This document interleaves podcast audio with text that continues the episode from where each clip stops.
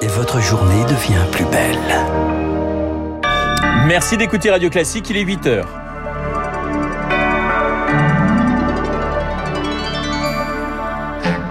La matinale de Radio Classique avec Renaud Blanc. C'est une information radio classique. 9 pharmacies sur 10 manquent de main-d'œuvre alors que la demande de tests Covid repart à la hausse. Du blé volé et exporté, l'Ukraine accuse la Russie de mettre la main euh, sur les céréales dans les territoires occupés grâce à un système bien rodé. Puis des avions cloués au sol, grève dans les aéroports de Paris ce matin. 17% des vols sont annulés à Roissy. Radio. Classique. Le journal de 8 heures nous est présenté par Charles Bonner. Bonjour Charles. Bonjour Renaud, bonjour à tous. À la une ce matin, les pharmacies qui peinent à recruter. Et pourtant du travail, il y en a, il en faut des bras pour mettre des écouvillons dans le nez. Plus de 2 millions de tests Covid en une semaine, en pleine remontée des cas avec des niveaux élevés attendus cet été selon l'OMS. Les pharmaciens cherchent le remède à cette pénurie. Le reportage de Charles Ducrot. Derrière le comptoir de sa pharmacie de l'Odéon à Paris, Jean-Marc, le gérant, a des sueurs froides. Il manque cruellement de bras, au moins un préparateur et une personne au comptoir. On essaye d'aider les gens, mais c'est vrai que ça va être très compliqué et l'été va être terrible. Et chaque proposition d'embauche se solde par un échec. Le recrutement bon, qui est lancé, ça, ça donne rien. On voit des gens ponctuellement, mais qui veulent pas s'engager. Et avant, on recrutait relativement facilement. Alors les équipes déjà présentes s'épuisent et Jean-Marc est loin d'être le seul dans ce cas. Sur 3000 pharmaciens interrogés par l'Union de syndicats de pharmaciens d'officine, 91% déclarent manquer de personnel. À cette pénurie viennent s'ajouter les difficultés causées par la septième vague de Covid. Il faut de nouveau vacciner les plus à risque et tester à tour de bras. Pierre-Olivier Vario, président de l'Union. Sur les dépistages, moi j'ai beaucoup de confrères qui nous disent euh, je ne pourrais pas embaucher quelqu'un supplémentaire pour le faire je ne pourrais pas en faire beaucoup. Donc je pense que ça va rallonger les délais d'attente, ça va faire des mécontents forcément et, et peut-être moins être précis au niveau de la photo qu'on a de l'évolution de la, de, de la maladie. Et au plus fort de la dernière vague d'Omicron en janvier, environ un million de tests étaient réalisés chaque jour en pharmacie. Des pénuries dans les pharmacies tout comme aux urgences. La mission flash commandée par le président rendait de ses premières conclusions hier à Elisabeth Borne. Parmi les recommandations incitées à passer par le 15 avant de se rendre aux urgences, mise en place de bed managers, des gestionnaires de lit en français, revalorisation des heures de nuit et du week-end. Autre proposition, un recours accru aux médecins libéraux retraités. Une bonne solution pour Jean-Christophe Calmès, le président de l'URPS Médecins libéraux d'Occitanie. On sait que cet été, on va avoir des problèmes. Si on arrivait à organiser ça rapidement, ça pourrait être très intéressant pour soutenir les médecins dans les zones où ils ont beaucoup de mal à trouver les remplaçants et les aider à assurer une réponse à la demande de soins. Nous faisons un métier euh, de passion et euh, quand on est passionné, euh, on a tendance à aimer ça et à aimer travailler. Et moi, je serais retraité, travailler un jour par semaine de temps en temps, je dirais pas non. Surtout que la retraite des médecins n'est pas si énorme que ça et que pouvoir de temps en temps euh, contribuer à la fois à améliorer les choses sur le territoire où je vis d'une part et euh, m'aider un petit peu financièrement d'autre part, je pense que ça pourrait être une bonne solution. Jean-Christophe Calmès, par Azaïs Perronin, des solutions que le nouveau gouvernement devra mettre en place. Un remaniement est attendu. Emmanuel Macron de retour en France devrait voir Elisabeth Borne dans la journée.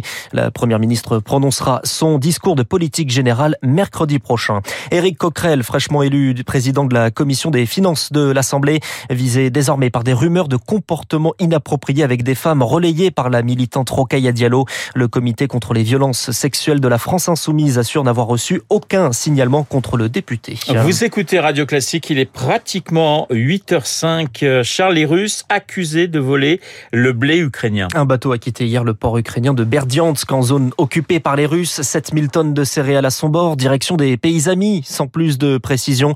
Au total, on parle de 500 000 tonnes dérobées selon le renseignement américain.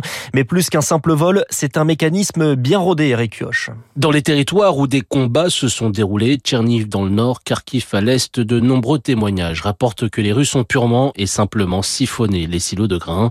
En revanche, dans les régions occupées, un véritable système de vol légal a été mis en place, comme l'explique Florian Garnier, producteur français en Ukraine. Il a été proposé aux exploitants agricoles d'abandonner leurs fermes, de fuir en zone libre. Dans ce cas-là, tout ce qui appartenait à l'exploitation a été réquisitionné par la Russie. L'autre option pour les agriculteurs est de collaborer, mais sous conditions russes, avec avec une obligation de vente au prix fixé par Moscou. La Russie achète les céréales produites par ses agriculteurs à un prix de 80 dollars la tonne, cinq fois inférieur au prix actuel mondial. Tout est acté par un contrat en bonne et due forme. Parmi ceux qui auraient accepté de collaborer, un club très fermé de 4 à 5 producteurs du Donbass, 500 000 à 1 million d'hectares à eux seuls, pas surprenant selon Jean-Jacques Hervé de l'Académie d'agriculture de France. Ces types, ils ont 100 000 hectares ou 200 000 hectares de plantes prêtes à être récoltées là dans les semaines qui viennent, dans les jours qui viennent, même dans le sud de l'Ukraine. Ils ont besoin de dégager de la place dans leurs silos. Ils ont dû chercher à vendre. Une forme d'appropriation légale permettant à Moscou de se défendre de tout vol, mais aussi de faire une plus-value de quelques 300 dollars par tonne de blé ukrainien revendu. Eric Kuoch, les Ukrainiens ont repris le contrôle de l'île au Serpent abandonné par les Russes situé en mer Noire. Cela doit permettre d'ouvrir un couloir maritime pour exporter du blé depuis la ville d'Odessa. Odessa et sa région où au moins 17 personnes sont mortes hier dans des frappes sur des immeubles. L'Ukraine commence à exporter de l'électricité vers l'Union européenne. C'est une étape importante du rapprochement. Salut Volodymyr Zelensky. Charles, retour en France. L'éducation nationale porte plainte après la fuite de sujets du brevet des collèges. Des sujets des épreuves d'histoire, géographie et de sciences prévues aujourd'hui et échangés sur des messageries.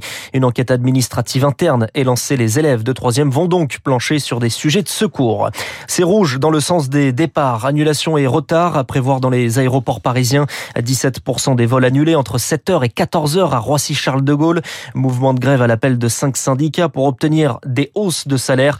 Parmi les grévistes, Karim, agent de logistique à Roissy, interrogé par Émilie Vallès. Je gagne 1500 euros par mois pour pratiquement 13 ans d'ancienneté. On a des horaires décalés. J'ai un week-end sur deux par rapport à la vie au quotidien. On dirait qu'on est des travailleurs précaires. Je peux pas me projeter, je peux pas acheter, je peux rien faire, je peux pas faire de crédit. Il n'y a pas de restaurant, il n'y a pas de sortie, il n'y a rien quoi. On travaille que pour payer le loyer parce que tout augmente derrière. Quand je fais une, projection sur ma future retraite, je me dis j'ai travaillé toute ma vie, je vais me retrouver avec 900 euros. C'est effrayant quoi. On se dit mais pourquoi je vais travailler? Parce que si ça augmente pas mon salaire, euh, faut me retrouver avec 900 euros. Ben, je vais devoir faire comme des collègues, peut-être travailler encore, pousser jusqu'à 67 ans euh, dans un état. Euh, et ça, ça fait peur. Des difficultés également dans les gares. Les trains entre Paris et la Normandie interrompus de ce soir minuit à dimanche 16h à cause de travaux. Allez, c'est le klaxon le plus connu de France.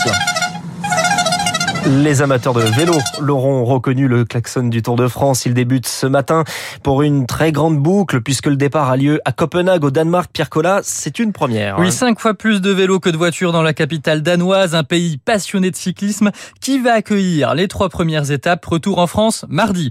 3350 km au programme cette année, 21 étapes. Il ne faudra pas rater celle de mercredi. Lille-Arenberg, une sorte de mini Paris-Roubaix avec 11 secteurs pavés. Ne pas rater non plus le 14 juillet. Trois cols hors catégorie au programme. Le Galibier, la Croix de Fer, l'Alpe d'Huez. Les connaisseurs apprécieront. Une édition également marquée par le Covid et le dopage. Pour le Covid, les règles sont assouplies. Les coureurs testés positifs pourront continuer la course, mais la décision sera prise au cas par cas et uniquement s'ils sont asymptomatiques. En ce qui concerne le dopage, éternel épée de Damoclès au-dessus du peloton. Hier, l'équipe Bahreïn s'est faite réveiller par la police française à 5h30. Deux heures de perquisition dans l'hôtel. Matériel informatique et médicaments saisis. Un coup de pression 24 heures avant le départ. L'équipe est visée par une enquête du parquet de Marseille depuis l'an dernier. Les précisions du maillot jaune de Radio Classique, Pierre Collat. Le faux départ des Eurocaines, festival annulé hier et ce soir après le passage des orages. Sept personnes sont blessées. Près de 2000 campeurs hébergés dans une structure. Une visite de sécurité est prévue dans la matinée sur le site de Belfort. Merci, euh, mon cher Charles, pour ce journal de 8 heures. Charles Bonner, les maillots, de, maillot du meilleur grimpeur de, de radio classique comme ça. Euh, tout le monde a des maillots ce matin. Et vous le meilleur sur jeune. notre Et ben voilà, moi le meilleur jeune. Effectivement, c'était dans les années 70. Merci pour cette petite remarque qui va se payer très cher, Charles Bonner, qu'on retrouvera à 9h pour un prochain point d'actualité. Dans un instant, l'édito politique de Guillaume Tabar et puis mon invité, le président d'ELA, Bernard Sananès, pour notre baromètre mensuel.